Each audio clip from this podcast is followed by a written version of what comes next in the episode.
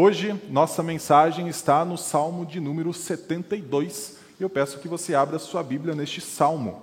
Salmo de número 72.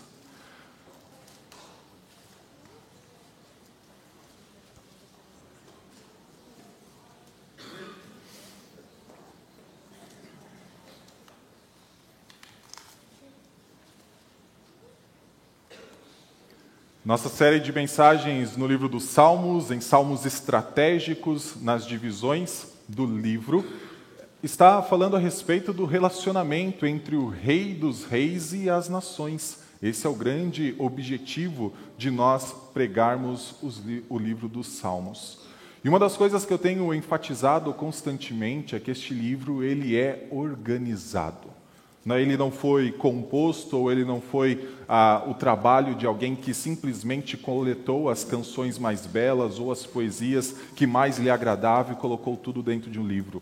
Antes, a pessoa que foi inspirada por Deus e que organizou os 150 salmos que nós temos diante de nós, estava preocupado em comunicar algo. Ele tinha um propósito, quer falar a respeito do Rei dos Reis e das nações, é falar a respeito do relacionamento de todos os povos com o nosso Deus. Então, o Salmo de número 72 é um destes salmos que comunicam o propósito do livro dos Salmos como um todo. Nós encontramos o Salmo 1, o Salmo 2 que pregamos na semana passada como uma introdução, e agora chegamos ao Salmo 72, e um dia nós chegaremos ao Salmo 149 e 150, onde então nós concluiremos a mensagem do livro dos Salmos. Se você olhar para o Salmo 73, que é o salmo da sequência na sua Bíblia, você encontrará acima do salmo que começa ali o livro 3. Ou seja, se o Salmo 73 é o início do livro 3, o Salmo 72 é o final do livro 2. E uma das coisas que você precisa saber que sempre que nós lemos salmos que estão no final dos livros, e o livro dos salmos tem cinco livros, você vai encontrar uma fórmula sendo repetida. E a fórmula que é repetida nós encontramos nesse Salmo 72 e em todos os outros que encerram o livro 1, o livro 2, o 3, o 4 e o 5. Que fórmula é essa? É a fórmula que nós lemos no Salmo 41, que encerra o livro 1. Bendito o Senhor Deus de eternidade a eternidade. Se você olhar agora para o Salmo 72, você vai encontrar no versículo 18 que esta fórmula é repetida: Bendito seja o Senhor Deus, que o único que faz maravilhas.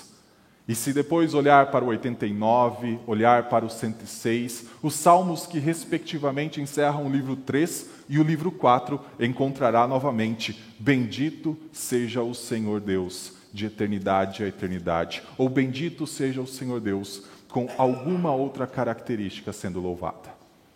E você pode estar se perguntando: e o último livro, que é o livro 5? Como termina o Salmo 150? Termina com essa fórmula, bendito seja o Senhor? Não, não termina. Mas termina de uma maneira completamente singular. Afinal, o Salmo 150 é a grande bendição ao Senhor. Louvem-no, Senhor, louvem-no, louvem-no. E repete a frase: louvai ao Senhor para sempre. Os salmos querem que você louve a Deus. Este é o grande objetivo do livro dos Salmos. Por que, que eu tenho sempre iniciado minhas mensagens falando a respeito de alguma característica que mostra que o livro dos Salmos foi composto com poesias extremamente selecionadas? Quem colocou a poesia do Salmo 41 no lugar em que está, ou do Salmo 72 no lugar em que está, fez uma seleção muito apropriada para comunicar uma mensagem. E eu quero que os irmãos percebam isso em todas as mensagens que eu pregar. Por isso, eu sempre vou apontar uma característica do livro dos Salmos que mostra essa edição, que mostra essa organização perfeita. E a razão para isso é para que o irmão e a irmã amem mais a sua Bíblia. Esse é o livro mais perfeito, esse é o livro mais belo que já foi composto. Este é o livro em que, apesar das dificuldades dos seus autores, que diferente de nós abrimos um computador e digitamos rapidamente algumas páginas, homens escreveram em pedra, escreveram em rolos feitos de peles de animais, em papiros, em livros que ficavam espalhados em diversas regiões, mas Deus por trás estava inspirando cada um deles a compor uma mensagem harmoniosa. E quando nós olhamos para os 66 livros e quando nós olhamos para o livro dos Salmos, que faz parte desses 66 livros, você precisa saber: esta mensagem é a respeito do Rei dos Reis diante de seus inimigos. E como é a tratativa, quer de redenção, quer de condenação em relação a eles. Então, o livro dos Salmos está dentro da mensagem das próprias Escrituras. E o nosso Salmo 72 fala a respeito de expectativas que nós devemos ter a respeito do reino do Messias de Deus. E eu convido o irmão a acompanhar a leitura então deste salmo, que diz assim: Salmo de Salomão: Concede ao rei, ó Deus, os teus juízos e a tua justiça ao filho do rei, que ele julgue o teu povo com justiça e os teus aflitos com retidão. Os montes trarão paz ao povo, também as colinas atrarão com justiça. Que o rei julgue os aflitos do povo, salve os filhos dos necessitados e esmague o opressor. Ele permanecerá enquanto existir o sol, e enquanto durar a lua através das gerações. Seja ele como chuva que desce sobre a campina ceifada, como aguaceiros que regam a terra, que em seus dias floresçam os justos e haja abundância de paz até que cesse de haver lua. Domine ele de mar a mar e desde o rio até os confins da terra. Curvem-se diante dele os habitantes do deserto e os seus inimigos lambam o pó. Que os reis de Tarsis e das ilhas lhe paguem tributo, os reis de Sabá e de Sebá lhe ofereçam presentes, e todos os reis se prostrem diante dele, todas as nações o sirvam porque ele livra os necessitados que pedem socorro, e também os aflitos e aqueles que não têm quem os ajude.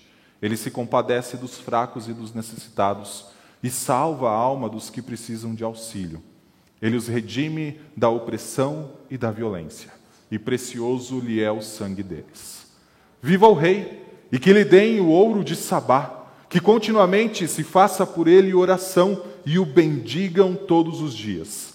Haja na terra abundância de cereais que ondulem até os altos dos montes, sejam os seus frutos como os do Líbano, e das cidades floresçam os habitantes como a erva da terra. Que o nome do rei permaneça para sempre e que prospere enquanto o sol brilhar. Que todos sejam abençoados por meio dele e que todas as nações lhe chamem bem-aventurado. Bendito seja o Senhor Deus, o Deus de Israel o único que faz maravilhas. Bendito para sempre o seu glorioso nome, e da sua glória se encha toda a terra. Amém e amém. Aqui terminam as orações de Davi, filho de Jessé. Oremos.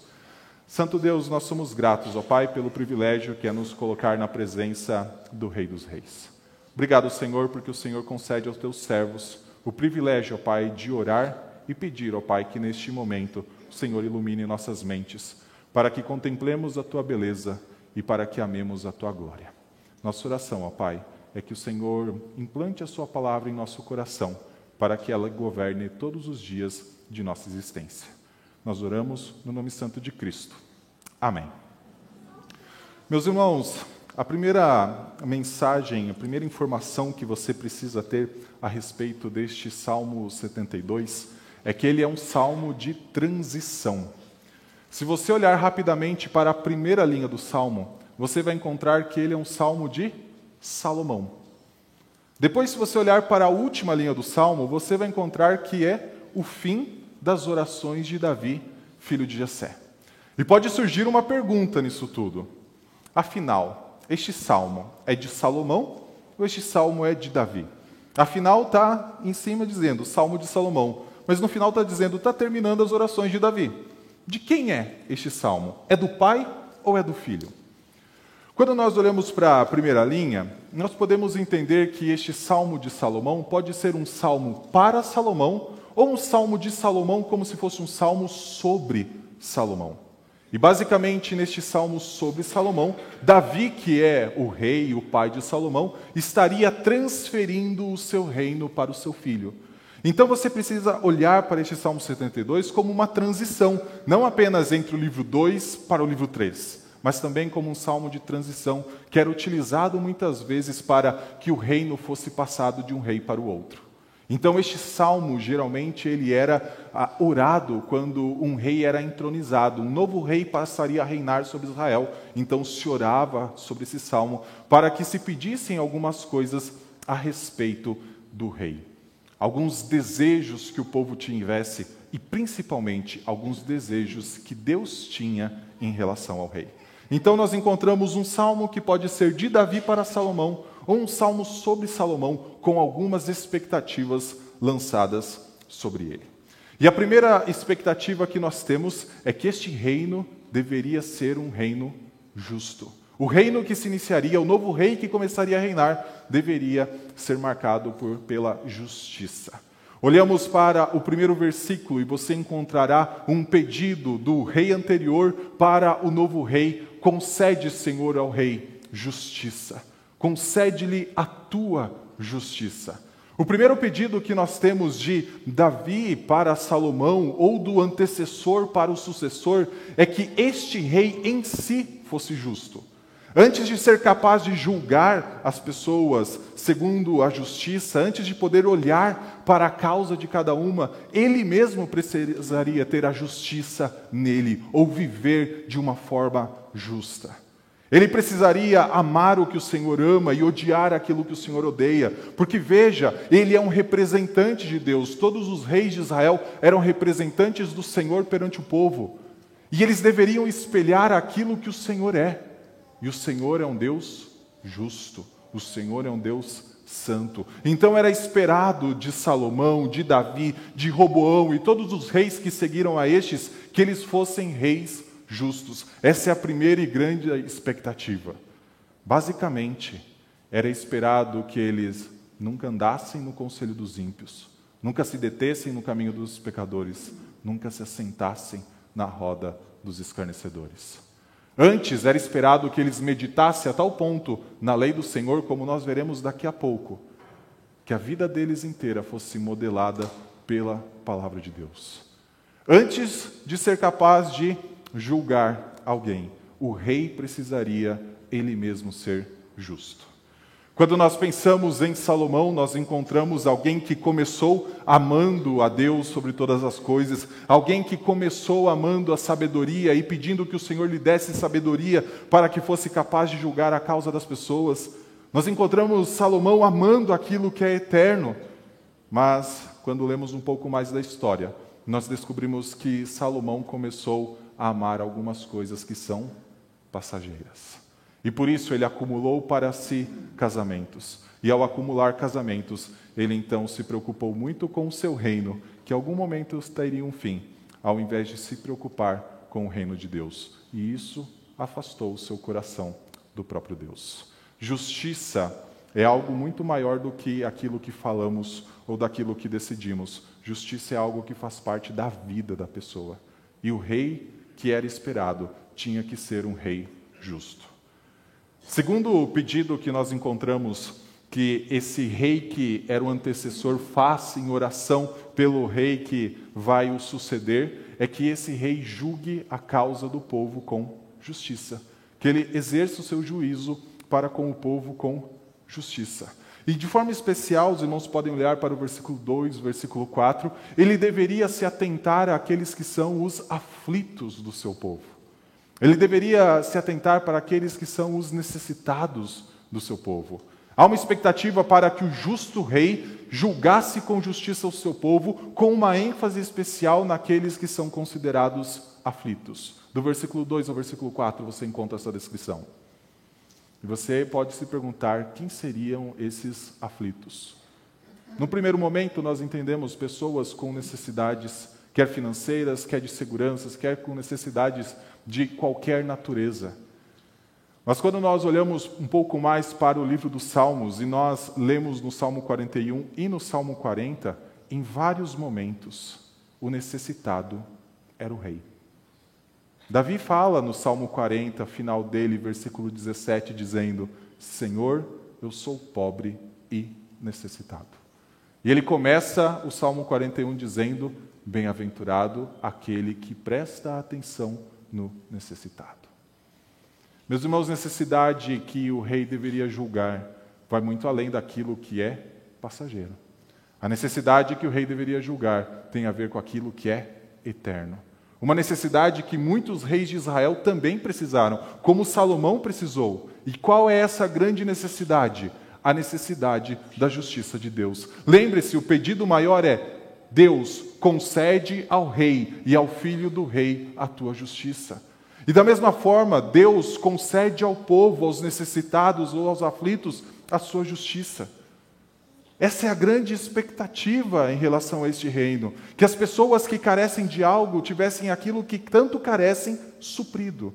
E a maior de todas as necessidades que nós temos é de justiça. Naturalmente, nós somos injustos. Naturalmente, o povo de Deus, antes de ser redimido pelo Senhor, ama a injustiça e odeia a justiça. Maior das necessidades é que o Senhor, por meio do rei, suprisse a necessidade de justiça. Primeira coisa que nós encontramos, então, nesses quatro versículos iniciais, é que a expectativa de um reino é que esse reino fosse justo e que o povo também amasse a justiça. Esse é o primeiro ensinamento do salmo. O rei deveria ser justo, o povo deveria espelhar o rei e ser como o rei em justiça e então com o auxílio do rei. Enquanto o, o rei seria alguém que receberia essa justiça do próprio Senhor como alguém que espelha, o povo, como nós encontramos como ensinamento, deveria ter a justiça que provém do rei. Que expectativas lançadas! Essa é a primeira grande expectativa que foi lançada sobre o povo de Deus. Então, que o rei fosse justo e que seu povo espelhasse a justiça com o auxílio do rei. Segunda grande expectativa lançada sobre o rei e sobre o seu reino é que esse reino seria eterno e que esse reino seria absolutamente sobre todos. Um reino que seria eterno e absolutamente sobre todos. Desde o momento em que surgiu o reinado de Davi, a grande expectativa é pelo momento em que surgiria um descendente que se assentaria para sempre no seu trono. Quando o Senhor escolheu Davi, e os salmos são muito bonitos em relação a isso. O, o Salmo 78, que fará parte do livro da sequência, diz que Davi foi tirado de trás do rebanho para ser colocado como pastor de Israel. E desde o momento que o Senhor escolheu Davi, o Senhor fez uma promessa a Davi: haverá um descendente que se assentará eternamente no trono de Davi. Isso está em 2 Samuel, capítulo 7, versículos 12 e 13. O Senhor diz a Davi: Eu estabelecerei o seu descendente sobre o trono, e esse trono será eterno. Primeira grande expectativa a respeito da duração ou da extensão a respeito deste reino, como o Salmo 72 nos mostra, é que este reino seria eterno. Segunda expectativa é que este reino seria um reino próspero, antes de falarmos a respeito de que seria um reino sobre todos. Olhe para o versículo 6. E você encontrará que há uma expectativa que o rei seja como a chuva que desce sobre a campina ceifada. Num primeiro momento pode não soar estranho essa frase, afinal é uma frase poética. Mas olhe com um pouco mais de atenção. Por que se precisa derramar chuva sobre um campo que já foi colhido? Não há mais nada ali, se nós pararmos para pensar. Se já passou a colheita, por que se derramar chuva ali? Qual é a ideia que o salmo quer mostrar?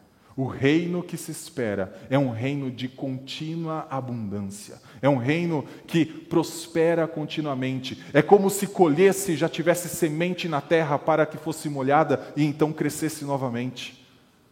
É um reino de contínua prosperidade. É um ciclo que se repete atrás do outro. Planta, cresce, colhe, planta, cresce, colhe. Olha as expectativas associadas a esse reino. É um reino eterno porque se o rei é justo e se o povo ama a justiça, o Senhor que ama a justiça fará desse reino eterno, não terá fim. Será um reino próspero, porque é um reino justo. Será um reino sobre todos, porque é um reino justo, inclusive sobre os inimigos. Nós encontramos nesses versículos 8 até o versículo 11 uma descrição a respeito do domínio. Domine ele de mar a mar. Que os reis de Sabá e de Sebá tragam-lhe presentes. Que todos os reis que um dia gritaram, como está no Salmo 2, vamos romper as cadeias, vamos nos rebelar contra o Senhor e contra o seu ungido, que eles voltem ao relacionamento. Um dia o Senhor dominará de mar a mar. Há uma expectativa lançada sobre o rei de Israel, há uma expectativa de um domínio até os confins da terra. Mas veja com alguma atenção o final do versículo 4. Você encontrará que nem todos trarão seus presentes, as suas coroas e depositarão aos pés desse rei de uma forma pacífica e voluntária. Aqueles que serão esmagados como opressor, aqueles que são os inimigos, como nós vemos no final do versículo 9, que precisarão lamber o pó. Desde o momento em que os primeiros reis se rebelaram, ainda dentro do jardim do Éden, quando Adão e Eva transgrediram o mandamento do Senhor, nós temos uma esperança apresentada pelo próprio Deus, de que haverá um momento em que um descendente esmagará a cabeça da serpente. Desde o início, tem a expectativa do momento em que um descendente esmagará a Satanás. Quer os reinos venham de forma pacífica, trazendo as suas coroas e depositando aos pés do novo rei, como é a oração do salmo, ou quer esse rei precisa fazer os seus inimigos se prostrarem. Algo é certo, ele dominará absolutamente sobre todos. Por isso, o segundo ensinamento do salmo é que nós precisamos reconhecer o rei. Nós precisamos reconhecer que há um único rei e que este rei é eterno e sobre todos. Terceiro lugar, depois de nós vermos que a expectativa desse novo reino, lembre-se, Davi passando para Salomão, ou um antecessor passando para o rei que ia sucedê-lo, nós encontramos que primeiro precisaria ser um reino de justiça, depois que precisaria ser um reino eterno e sobre todos, e em terceiro lugar, que seria um reino compassivo. Novamente, o salmo, a partir do versículo 12 até o versículo 14, retorna ao tema dos primeiros versículos que falam sobre justiça. É pedido que o rei tenha justiça, que ele seja justo. Mas do versículo 12 ao versículo 14 tem uma pequena mudança. Ele precisa olhar para o necessitado. A ênfase está mais no necessitado do que necessariamente na justiça. Se lá em cima o pedido era concede ao rei justiça, do versículo 12 até o versículo 14, a expectativa é que este rei que começaria a reinar fosse um rei que demonstrasse compaixão. Fosse um rei que suprisse a necessidade do seu povo dentro das suas necessidades. Fosse um rei que buscasse o socorro do povo naquilo que o seu povo já sofria. Essas necessidades, os versículos, os três versículos descrevem, são aflições, necessidades, falta de socorro. O rei que começaria a reinar precisava demonstrar algo que a maioria dos reis dessa terra nunca vão conseguir demonstrar. Nem mesmo em uma sociedade democrática quanto a nossa, que os nossos representantes nunca vão conseguir demonstrar, que é se colocar no lugar do seu povo. Veja o versículo 14. Esse rei olharia para aqueles que passam por opressão e violência, e precioso lhe seria o sangue deles. Existe uma identificação do rei, que nenhum outro rei conseguiria fazer. Afinal, os reis gostam de acumular para si riquezas, os reis gostam de acumular para si poder, os reis gostam de decretar de uma forma tirânica, sem que o povo muitas vezes consiga executar aquilo que eles decretam. Mas esse rei, como foi instruído para ele em Deuteronômio 17, ele deveria meditar na lei do Senhor dia e noite. Depois você pode olhar do versículo 18 até o versículo 20. Esse rei deveria meditar na lei que ele escreveu dia e noite, para aprender a temer o Senhor e para que o coração, o seu próprio coração, nunca se exaltasse acima dos seus irmãos. Veja que o reino que é esperado é um reino em que o rei se coloca no meio do seu povo. E o que o povo aprende com isso? Terceiro ensinamento: aqueles que servem têm um rei que sabe ser como eles são. Os servos sabem que aquele que reina sobre eles sabe o que eles sofrem, sabe o que eles passam expectativa atrás de expectativa lançada sobre os reis de Israel. E em quarto lugar, nós encontramos que este reino, depois de ser um reino de justiça, depois de ser um reino eterno e sobre todos, e um reino que demonstraria a compaixão, um reino em que o rei se colocaria como o povo para o liderar. Em quarto lugar, este seria um reino de identificação entre o povo com o seu rei. Do versículo 15 até o versículo 17, nós encontramos a descrição deste reino. Viva o rei e que lhe deem ouro de Sabá, que continuamente se faça por ele oração e o bendigam todos os dias. Haja na terra abundância de cereais, que ondulem até o alto dos montes. Sejam seus frutos como os do Líbano, e das cidades floresçam os habitantes como a erva da terra. Que o nome do Rei permaneça para sempre e que prospere enquanto o sol brilhar. Que todos sejam abençoados por meio dele e que todas as nações lhe chamem bem-aventurado. O início do salmo fala: Viva o Rei. Não é um rei dentre vários, mas viva o Rei. Se antes os reis de Sabá trariam os seus presentes, Agora todo o ouro seria trazido a ele. E não há mais reis, porque somente um rei é reconhecido como eterno e como governante sobre todos.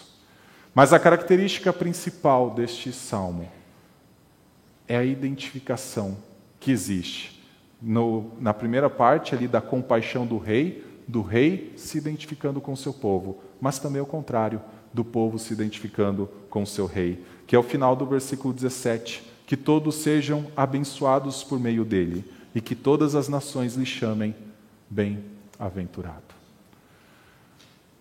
Sobre o rei foi lançada uma expectativa que vem desde Gênesis capítulo 12, quando o Senhor separou Abraão para sair da terra de Ur dos caldeus, para deixar para trás a sua parentela, para então rumar até a terra prometida de Canaã, e para que aquele que se relacionasse com ele lembre-se a história de relacionamento entre o rei e demais reis, ou entre o rei e demais povos.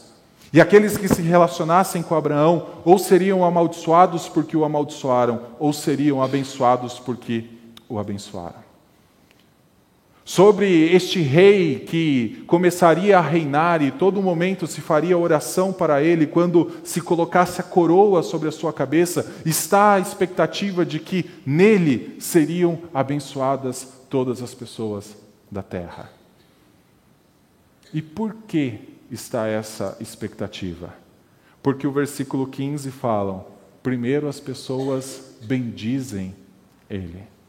Depois o versículo 17 fala: nele todos são benditos. E tudo isso espelha o quê?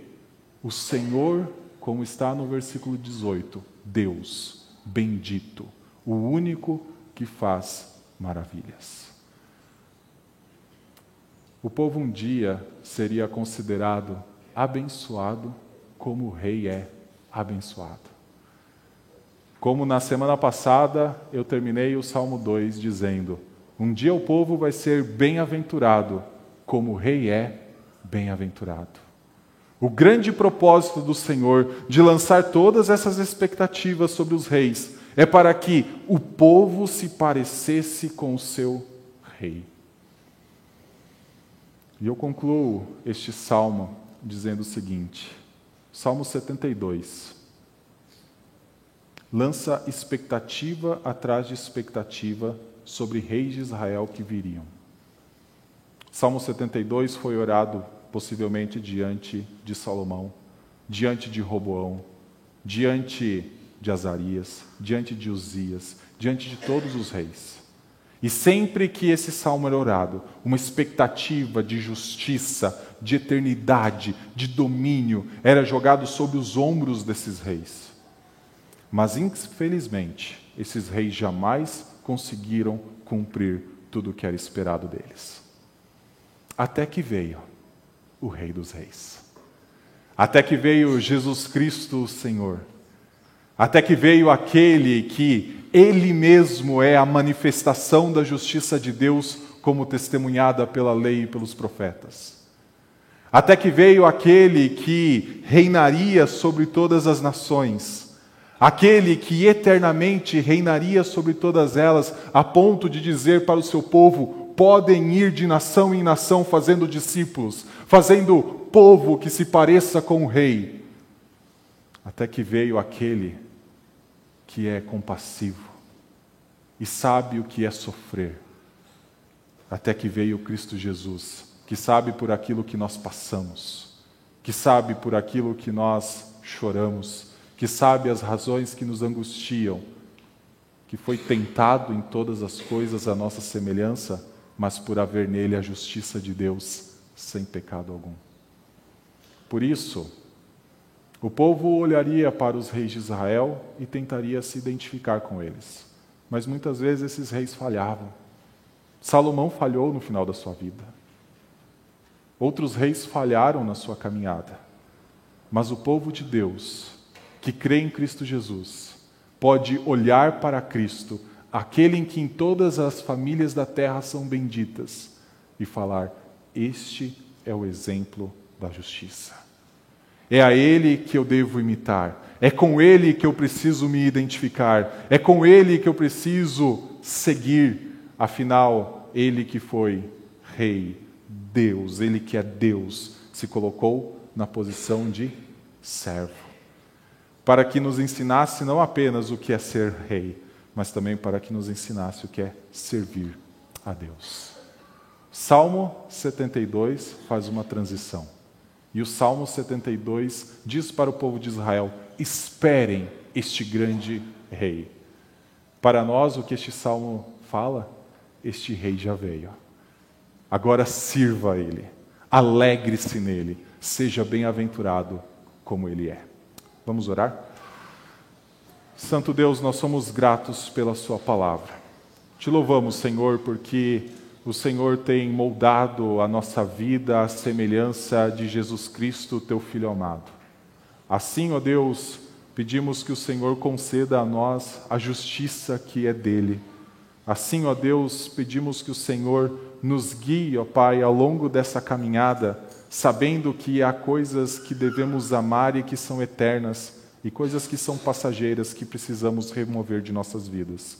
Ajuda-nos, ó Pai, a nos identificarmos com Cristo, a amar o Senhor sobre todas as coisas, a amar ao próximo como a nós mesmos e a odiar, ó Pai, o pecado que nos afasta de Ti. Que, ó Deus, sejamos servos deste reino eterno. Nossa oração é no nome santo de Cristo. Amém.